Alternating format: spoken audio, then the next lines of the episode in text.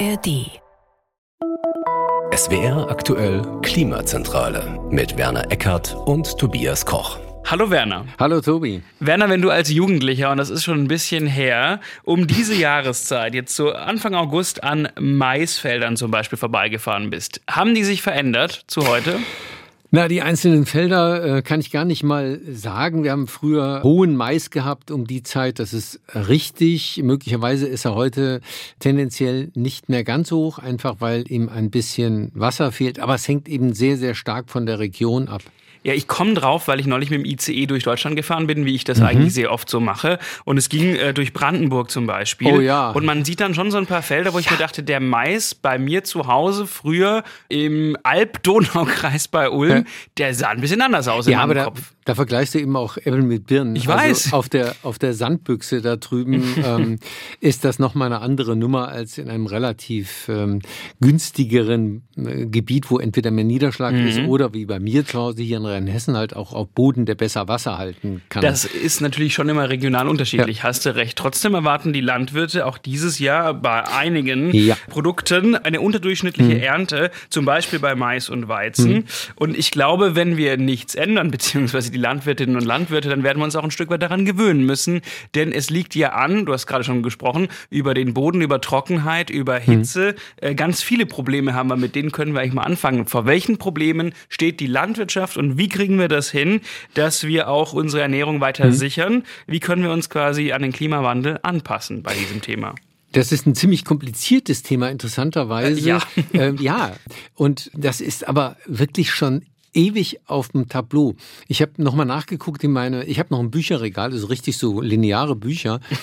ähm, wow, mit Papier und so, meinst mit, du? Mit Papier. Du, mit Schreibmaschine beschriebenen oh, äh, okay. äh, Ausgaben. Also zum Beispiel gab es 1994 ein wirklich großes erstes Werk über Klimawandel und Landwirtschaft in Deutschland. Mhm. Also das ist nicht erst ein Thema, was gestern erfunden worden ist. Und in den 2009er Jahren, so ungefähr um 2009 rum, gibt's ganz, ganz viele Studien. Seitdem hat sich gar nicht mehr super viel getan zu dem Thema. Also was evident ist, ist, die Landwirtschaft steht vor enormen Veränderungen und das ist deswegen so komplex, weil das Veränderungen auf zwei Ebenen sind. Das eine ist die schiere Anforderung durch den Klimawandel in Form von mehr Hitze, mehr Dürre, größere Gefahr von Spätfrösten und so weiter, also Einzelprobleme. Mhm. Die kann man auflisten und die kann man recht gut beziffern. Wir haben ja jetzt äh, in den letzten fünf Jahren vier Dürrejahre gehabt und das setzt den Bauern tierisch zu. Also die sind echt unter Druck.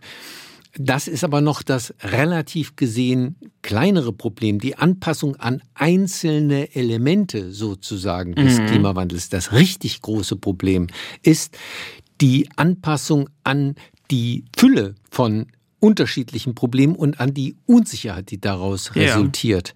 Also einfach nur an Hitze anpassen, das ist was Leichtes. Mhm. Aber wenn du nicht weißt, ob dein nächstes Jahr dir eine Hitzewelle bringt oder Starkregenereignisse in Massen oder aber auch ein Spätfrost nach einem frühen Austrieb, dann hast du es echt schwer, dich anzupassen.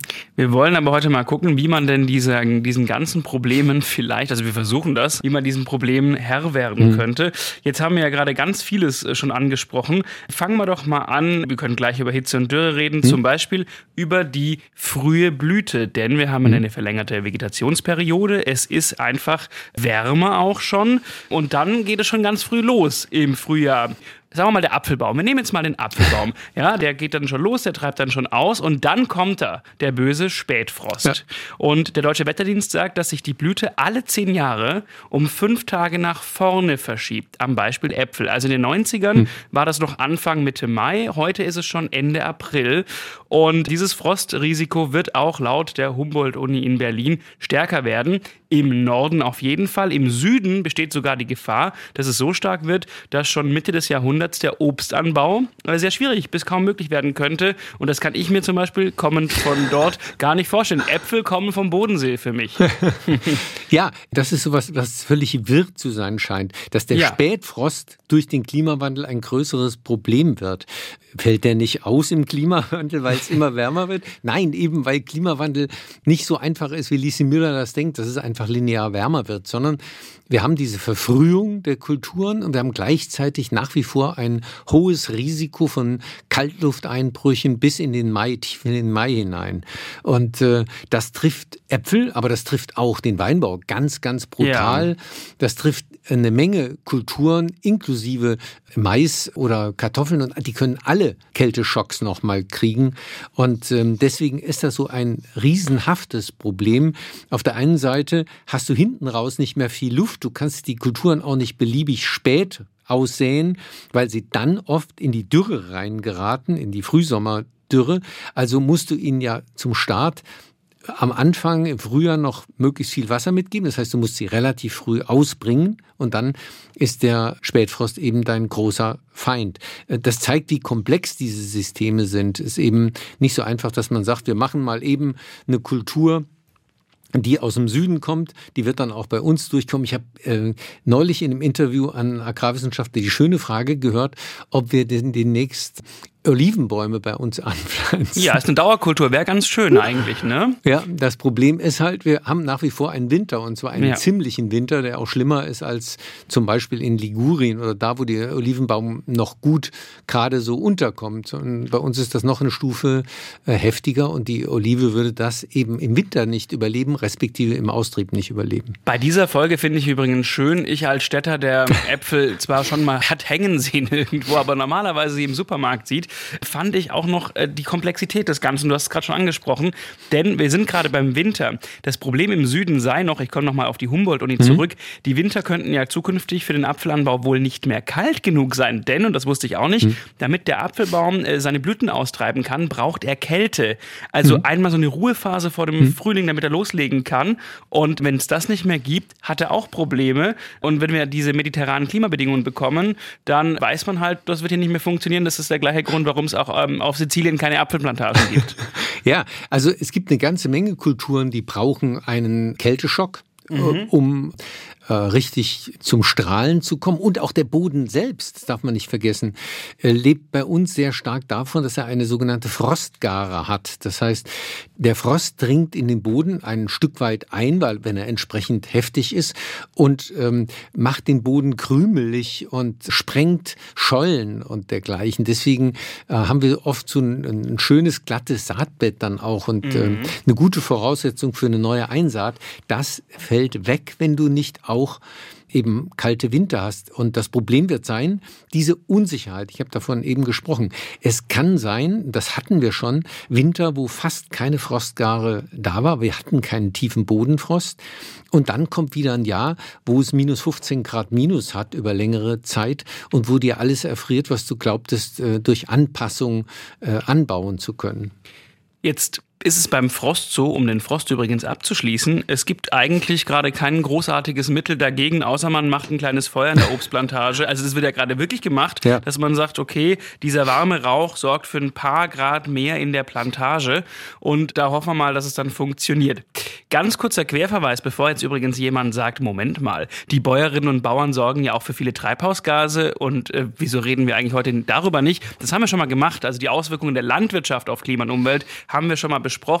Die Podcast-Folge ist, ich glaube, von Anfang 2022 und noch verfügbar. Da gerne reinhören für die andere Seite. Wir gehen aber heute mal mit dem Blick nach vorne und mit diesem Schwerpunkt mhm. Sicherung der Ernährung. Lass uns mal über die Trockenheit und die Hitze reden. Da gibt es ja nämlich Ansätze. Ja, also das ist derzeit ja eben das große Problem, dass wir in den letzten Jahren immer im Frühsommer kein Wasser hatten, jedenfalls mhm. längst nicht genügend. Da gibt es durchaus eine Menge Ansätze, wenn es nur darum geht. Also man kann, und das stand schon übrigens in diesem 1994er Papier drin, den, die Anbaumöglichkeit von Hirse prüfen, wenn wir mhm. denn die deutsche Bevölkerung auf Hirse umgestellt kriegen in der Ernährung von Brot auf Hirse. Ja. Drei. ähm, aber das ist zum Beispiel eine Kultur, die damit besser zurande kommt. Man kann Sorten anbauen, die dürreresistenter sind, Fruchtfolge anderer Arten anbauen. Aber das hat alles eben auch ein Limit. Ja, gut, in dem Fall ist das Limit natürlich wir, wegen der Hirse. Das gibt es ja. aber auch als Futtermittel zum Beispiel. Also, ne, wenn du jetzt ja, an die Tiere denkst, richtig. die könnten Luzerne, man denkt erstmal ja. an die, ich habe erstmal an die Stadt gedacht übrigens, äh, der ewige Klee zum Beispiel. Also Futtermittel, da könnte man zum Beispiel auf andere Sorten mhm. setzen. Übrigens, ganz, ganz, kurzer, ganz kurzer Einwurf, ich habe einen sehr äh, netten Tagesschauartikel gelesen über eine Obstbäuerin, die im Allgäu jetzt Melonen verkauft. Kein Scheiß. Oh ja, meine Schwester hat das schon vor 20 Jahren, glaube ich, gemacht. Gehen tut das.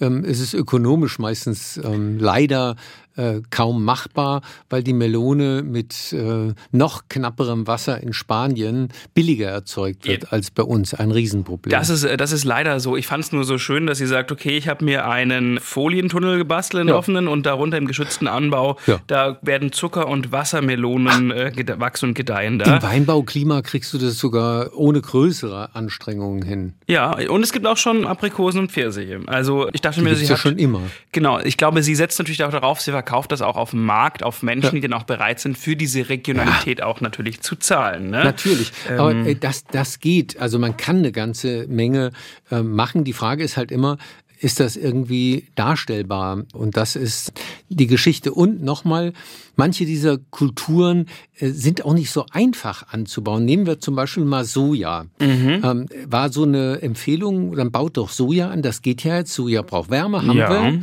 Prima Sache. Kommt auch besser mit der Trockenheit zurande. Prima Sache, aber in diesem Jahr ist ganz vielen, die es versucht haben, das ganz furchtbar misslungen, weil eben das Auflaufen, also das Keimen der jungen Pflänzchen in eine Zeit fiel, wo ein Schädling sich drüber hergemacht hat. Also ein Riesenproblem. Da haben sie es probiert und ähm, es hat nicht funktioniert. Das muss man auch sagen bei dieser Anpassung. Man kann den Bauern viel empfehlen, was sie alles tun sollten. Es gibt theoretisch viele Möglichkeiten. Du musst das praktisch auch machen können. Wenn wir Erfahrungen haben mit unseren Kulturen über Jahrzehnte, mhm. dann ist das ein finanzieller Vorteil, wenn man so will. Das ist Geld wert.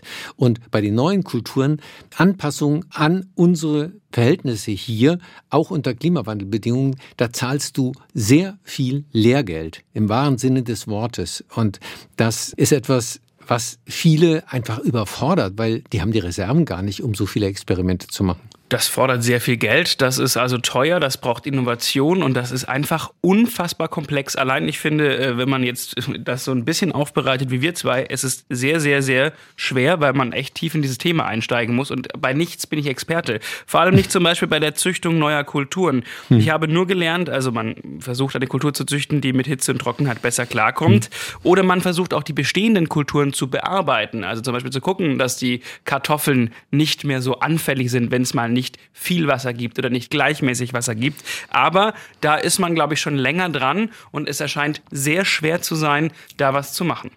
Ähm, ja, da ist ja die Debatte äh, parallel um Genom-Editing. Ja. Also die Frage, brauchen wir neue Züchtungstechnologien, um den Fortschritt da zu beschleunigen, äh, um äh, bestimmte Kulturen, die wir haben, besser an extreme Bedingungen anzupassen.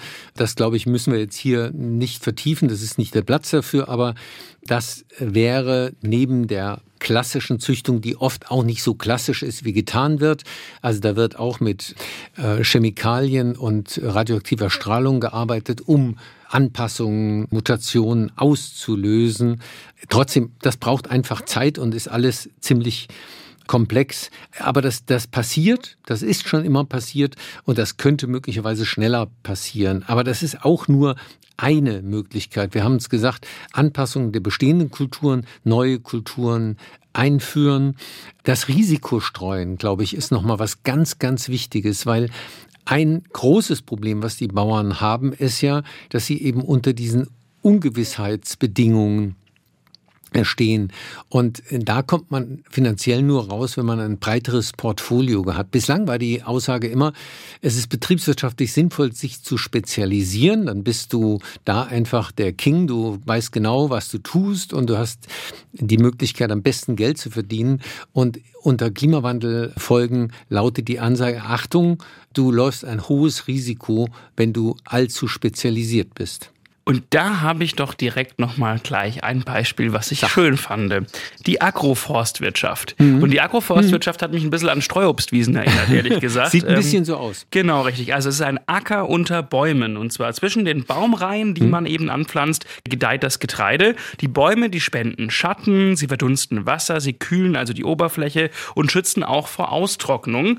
War ein Beispiel, ich habe auch noch einen TV-Beitrag gesehen aus Südfrankreich. Dort machen es übrigens auch schon Winzer, lieber Werner. Ja im Languedoc.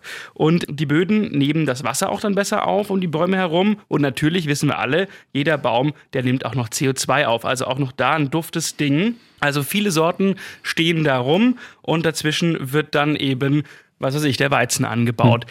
Der Nachteil ist natürlich schon, das sieht erstmal schön aus. Es war ein sehr romantisches Bild, aber äh, ich weiß schon, mehr Arbeit, äh, an sich erstmal weniger Fläche fürs Getreide. Es ist schwer mit Maschinen da durchzukommen. Mhm, das ist der ähm, entscheidende Punkt. Das ist es halt. Na, ich meine, ja, also man produziert auch Früchte, darf man nicht vergessen, wenn ein Apfelbaum steht. Der Ertrag steigt schon auch, also pro Hektar, weil eben durch Schatten und so weiter. Aber ich glaube erstmal auch hier wieder das Problem kompletter Umbau, Investitionen. Ja, und vor allen Dingen eben Arbeit ist teuer in Deutschland mhm. und das äh, schafft Probleme. Wir hatten früher eine Anlage mit Sauerkirschen, unter den Johannisbeeren äh, saßen und in den Zwischenzeilen war Luzerne als Futter. Mhm. Also das ist so ein System, das ist auch nicht äh, völlig neu. Es ist abgeschafft worden, weil es arbeitstechnisch einfach sehr, sehr schwierig ist. Und das kann man machen, aber das führt eben dazu, dass keines davon so ganz optimal zu regeln ist. Ähm, für die regionale Vermarktung hast du schon gesagt, wenn man darauf setzen kann, dass man hohe Erträge kriegt für die Produkte, funktioniert das bestimmt. Im großen Anbau bin ich da eher ein bisschen skeptisch. Ja, das ist äh, übrigens auch in Deutschland gefördert jetzt seit diesem Jahr, hm. aber das ist wohl eben nicht sehr anreizend. Also die Förderung scheint nicht sonderlich groß, dass das jetzt hm. irgendwie im großen Stile kommen sollte. Ich glaube, wir müssen einen Punkt ganz dick machen und das ist äh, bei all dieser Anpassung und, und, und, dass in Deutschland die Bewässerung in der Landwirtschaft ein Riesenthema ist und in Zukunft mhm. auch ein Streitthema werden kann. Das, glaube ich, ähm, ist evident. Wir haben ja weltweit den Faktor, dass etwa 70 Prozent der Grundwasserressourcen für die Bewässerung in der Landwirtschaft gebraucht werden. Bei uns sind das nur zwei Prozent.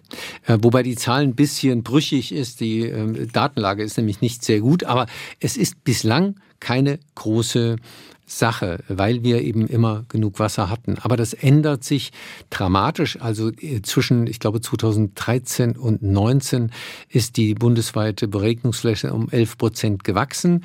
Und das ist erst der Anfang gewesen. Wir werden dieses Jahr einen riesen Schub haben, weil sich herausgestellt hat in den letzten Jahren, dass Kartoffelanbau ohne Bewässerung eigentlich nicht mehr möglich ja. ist. Und alleine das wird die Bewässerungsfläche dramatisch in die Höhe streben lassen. Definitiv. Da setze ich dann noch ein bisschen auf die Computersteuerung, auf Tröpfchenbewässerung, ja, also auch da auf Innovation, auf Regenwasserauffangbecken. Wir haben übrigens über Wasser gesprochen, hm. noch gar nicht lange her ist die vorletzte Folge. Und da haben wir auch über die Landwirtschaft gesprochen. Hm. Also mehr Gut. Informationen gibt's auch da. Und wenn wir schon beim Wasser im Boden sind, ich fand interessant, dass mittlerweile auch die Hersteller der landwirtschaftlichen Geräte reagieren auf dieses Thema. Sag. Also zum Beispiel Maschinen, die eben den Boden weniger oder weniger tief bearbeiten mhm. können oder müssen. Zum Beispiel bei der Saat. Warum? Weil wenn ich den Boden halt tief pflüge, dann entweicht die Feuchtigkeit von unten. Und je mehr ich eben von dieser Feuchtigkeit aus dem Winter drin halten kann, desto besser. Ja, und da ist einmal mehr eben das äh, Agrarsystem ein kompliziertes. Solche Systeme sind super in vielerlei Hinsicht, ähm, auch weil sie Erosion zum Beispiel vorbeugen, die mhm. im Klimawandel schlimmer werden wird, also in hügeligen Regionen ein echtes Problem. Aber in der Regel brauchst du deutlich mehr Herbizide. Weil um das bewirtschaften zu können, musst du im Grunde den Unkrautaufwuchs, das was der Bauer Unkraut nennt, mhm. ähm, irgendwann mal stoppen. Du brauchst da eine Phase, in der Samen nicht weitergegeben werden kann und die Pflanzen nicht weiter wachsen, damit du überhaupt deine Kulturen da vernünftig reinkriegst. Und das ist dann der Kollateralschaden in Anführungszeichen. Jetzt bist du gerade schon bei dem Wort Erosion gewesen. Ich bin da kurz hängen geblieben, also mhm. bei der Verringerung von Bodenabtragung. Wir möchten ja den Boden auch und wir müssen ihn perspektivisch mehr vor der Witterung schützen. Genau. Wir möchten, dass der mehr Wasser halten kann. Wir möchten ihn stabilisieren. Wir möchten das Bodenleben fördern, Stickstoff reinbekommen und, und, und. Und ich kam auf den Punkt Zwischenfrüchte. Mhm. Also, wenn ich jetzt da nicht gerade zum Beispiel Weizen stehen habe, dann kann ich ja dazwischen was drauf machen. Zum Beispiel Klee oder Hülsenfrüchte, Ölrettich, Weidelgras, Buchweizen und so weiter. Und ich habe mich gefragt, das hat ja sehr große Vorteile. Ich habe übrigens auch noch Biomasse, also die ich hm. verwenden kann und so weiter. Ich frage mich, warum wird denn das nicht häufiger gemacht? Ist das auch einfach direkt wieder der Kostenpunkt und der Aufwand? Nee, ich glaube, erstens wird es durchaus gemacht. Also man sieht sehr häufig, äh, zum Beispiel bei uns in der Region Raps oder Senf, Ackersenf als, mhm. als Zwischenfrucht im Winter gab auch mal eine Förderung für Facelia, da war das auch äh, relativ opportun. Ich glaube nicht, dass das ein, ein grundsätzliches Problem ist. Nur immer, wenn, wenn man glaubt, man hat so eine Lösung, die alles kann, zeigt sich halt, dass das auch nicht zwingend so ist. Also wenn ich das Zeug natürlich einsammle und in die Biogasanlage tue, habe ich viel Arbeit, dann lohnt sich das unterm Strich oft nicht, weil der Mengenertrag pro Hektar nicht so hoch ist und es ist dann auch weg und dann mhm. habe ich den Nutzen ja auch nicht unbedingt auf dem Acker wiederum zur Humusbildung und dergleichen. Also da muss man immer auch ein bisschen vorsichtig sein. So, wir können einmal noch ganz kurz einen Punkt anbringen. Mildere Temperaturen sorgen auch für Raum für neue Schädlinge. Ja. Also auch das ist ein großes Problem, ja. was auf uns zukommt. Und am Ende an dieser ganzen Forschung. Ich habe was vom Bundesministerium für Ernährung und Landwirtschaft gelesen, ist schon ein paar Jahre her, wo es auch in die Richtung geht, wir brauchen hier noch mehr Leute, wir brauchen Ausbildungs- und Studienberufe genau hm. in diese Richtung, weil es eine große Herausforderung ist, für die uns auch hier erstmal Menschen fehlen, die uns da helfen können. Das ist ja äh, weltweit so. Wir müssen uns anpassen, weil die Klimaszenarien, Projektionen des Weltklimaberichts ja auch sagen, dass je nach Szenario ohne Anpassung vor allen Dingen die Weizen- und Maiserträge weltweit, zwei ganz wichtige Kulturen, um über 20 Prozent zurückgehen werden in den mhm. nächsten Jahrzehnten, minimal um 10 äh, Prozent. Und das würde diese Welt kaum äh, verkraften können. Nicht so sehr, weil es dann äh, an Material fehlt, vor allen Dingen, weil die Preise durch die Decke gehen würden und sich praktisch ganze Staaten keine Ernährung mehr leisten könnten. Das mhm. würde auch, auch Unruhe in, also bis hin zu Aufständen zur Konsequenz haben. Man, man hat ja oft nicht so richtig im Blick, was dieser Brotpreis für eine Bedeutung in vielen Staaten nach wie vor hat. Wir, wie, wir leben da in der Luxussituation. Mhm. Und äh, deswegen müssen wir uns natürlich anpassen, aber die Wege der Anpassung sind kompliziert und es gibt kein Patentrezept, sondern du musst es immer in der Gegend sozusagen ausprobieren und man muss viel Lehrgeld zahlen, weil diese Anpassung äh, nicht so von selbst funktioniert. Also selbst wenn du Sorten hast, die irgendwie an Hitze angepasst sind, wenn du sie auf dem Acker stehen hast, stellt sich dann raus, was das sonst für Folgen hat. Da frage ich mich ja übrigens noch, wenn das schon bei Pflanzen so kompliziert ist, lass uns noch ein letztes Wort ja. über Tiere ja. verlieren. Ich wusste nicht oder mir war nicht klar, dass man auch auf die Züchtung robuster und anpassungsfähiger Nutztierrassen, Zitat übrigens aus einer Veröffentlichung des Bundesministeriums für Ernährung und Landwirtschaft von 2020, da war noch Julia Klöckner, die Ministerin, dass man darauf setzt. Es gibt sogar auf europäischer Ebene Forschungsprojekte, um zu gucken, wie könnte dann die Kuh oder das Schwein ja. der Zukunft aussehen, wenn es hier heißer wird wird. War mir nicht bewusst und ich wusste übrigens auch nicht, dass Kühe sich gar nicht mal so wohlfühlen, nee. wenn es über 16 Grad hat. Absolut. Die haben eine Wohlfühltemperatur und die liegt eben sehr deutlich unter den jetzigen Sommertemperaturen. Und ähm, das hat zur Konsequenz, dass einfach die Erträge sinken. Ich meine, nicht umsonst sind die großen Milchnationen eher in den gemäßigten, nördlich mhm. gemäßigten mhm. oder südlich gemäßigten äh, Breiten und nicht irgendwo in den Tropen weil je wärmer es wird, ne, desto mehr Stress bekommt die Kuh, desto weniger frisst sie und desto weniger Milch ja. gibt sie. Und alle Versuche, das zu ändern, waren bislang jedenfalls nicht so super erfolgreich. Ich erinnere mich an einen Züchtungsversuch in Kuba, wo man planwirtschaftlich beschlossen hat, Fidel Castro, dass man das Cebu mit der Holstein-Friesian-Kuh kreuzen will um die Genügsamkeit des Cebus und den Milchertrag der Holstein Friesians am Ende zu haben. Also die geniale Kuh für Hitze. Jetzt bin ich gespannt. herauskam ein Tier, das so empfindlich ist wie ein Holstein Friesian und Milch gibt wie ein Cebu, nämlich kaum was. Okay, das hat schon mal nicht funktioniert, ja, aber es ist natürlich auch unglaublich komplex, darum sind die aktuellen Dinge, die ja schon umgesetzt werden, also ne, mit Blick auf Hitze, ja. äh, Stelle, die einfach diese Hitze auch abmildern, Vernebelung von Wasser, Ventilatoren, eine Querlüftung, vielleicht ein begrüntes geh, Dach. Geh nach Israel, äh, dort ist das alles entwickelt worden, die haben eine Hightech Landwirtschaft, was Gemüsebau und Pflanzenbau und auch äh, Tierhaltung betrifft, unter heißen Bedingungen mit wenig Wasser. Also äh, da kann man von der israelischen Landwirtschaft eine Menge lernen. Nicht nur Gutes, äh, das ist auch viel Raubbau dabei, aber technologisch sind die weit vorne. Also mein Fazit heute ist, ich möchte kein Landwirt sein, mal wieder nicht. Es sind einfach unglaublich viele Veränderungen, die anstehen, ja. viel Unsicherheit, viele Investitionen und auch, glaube ich, viele Menschen mit vielen Meinungen. Also das Positiv stimmt mich die Forschung, auch bei Pflanzen, die Hoffnung auch auf neue Züchtungen, auch ein bisschen auf die Rückbesinnung, also das mhm. Stichwort mhm. Agroforstwirtschaft. Aber es gibt halt kein Patentrezept. Es wird komplex bleiben. You name it. Und ähm, ich glaube aber auch, man, man kann Optimismus behalten, weil da ist eine Menge möglich. Das limitierende Faktor könnte das Wasser sein, aber auch da gibt es Möglichkeiten, deutlich effizienter zu werden. Weltweit eigentlich kann sich die Situation, wenn man effizient arbeitet, sogar verbessern gegenüber der heutigen und wirklich schlechten Situation. Oh, mit diesem Positivismus möchten wir doch heute mal enden. Das finde ich schön. Werner, bis zum nächsten Mal. Mach's gut.